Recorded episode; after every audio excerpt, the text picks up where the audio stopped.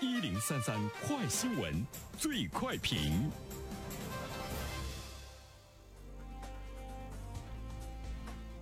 焦点事件快速点评。近日，相关机构发布休闲绿皮书《二零一九至二零二零年中国休闲发展报告》。报告指出，过去一年，国民平均每天在线休闲时间为四点九小时。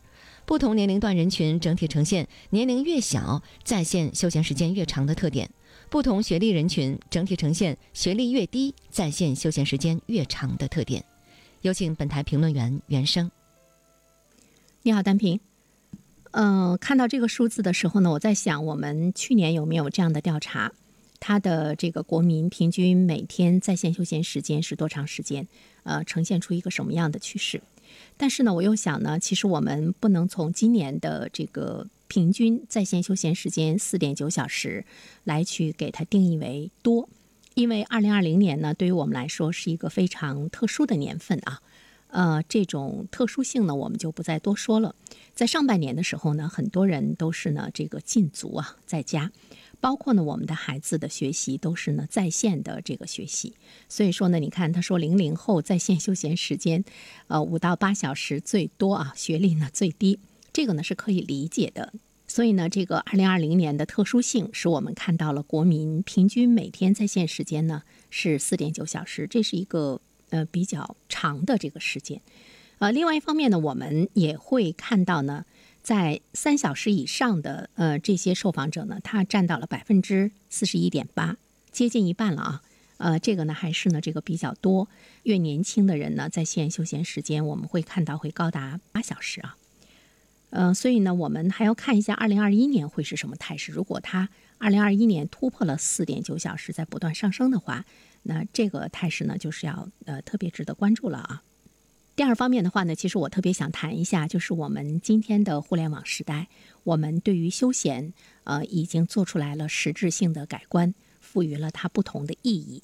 其实我们需要思考的是，我们今天的这种休闲方式究竟呢是不是值得依旧呢延续下去？说到休闲的话呢，其实它有很多种啊。呃，我们这次看到的呢是在线的休闲时间是。平均是四点九小时，一个人除了睡眠之外，其实真正的属于你的这个时间十多个小时。那么在线时间已经达到了四点九小时，我们相信其他的休闲时间一定呢会是越来越少。而真正的休闲呢，它有生态休闲、健康休闲、运动休闲、娱乐休闲。那休闲它的真正的这个作用呢，究竟呢会是什么？呃，其实我们思考一下我们自己啊。昨天还跟一个朋友在聊，他说追剧啊，或者是看抖音呢。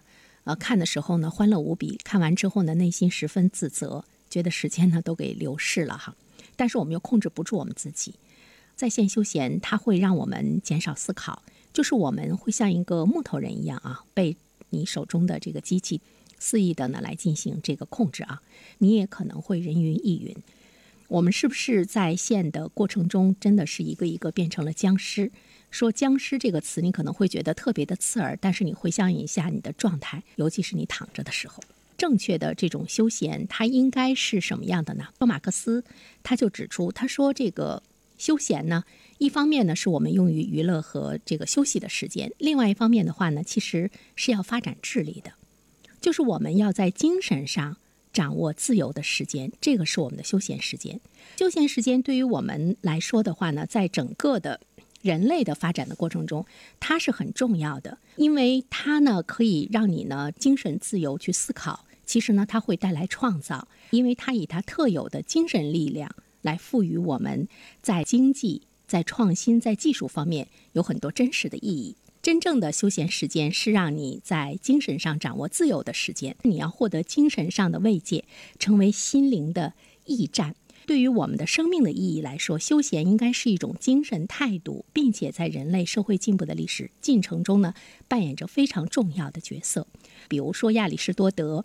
在他的政治学中，就曾经提出一个命题，说休闲才是一切事物环绕的中心。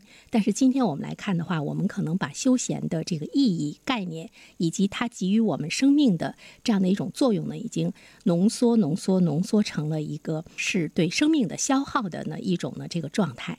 所以说，我们怎么样真正的休闲起来，让它成为人生生存的一个重要的组成部分。这个呢，是我们今天的网络时代，其实我们每一个人，包括我自己在内呢，我们都应该去思考的一件事情。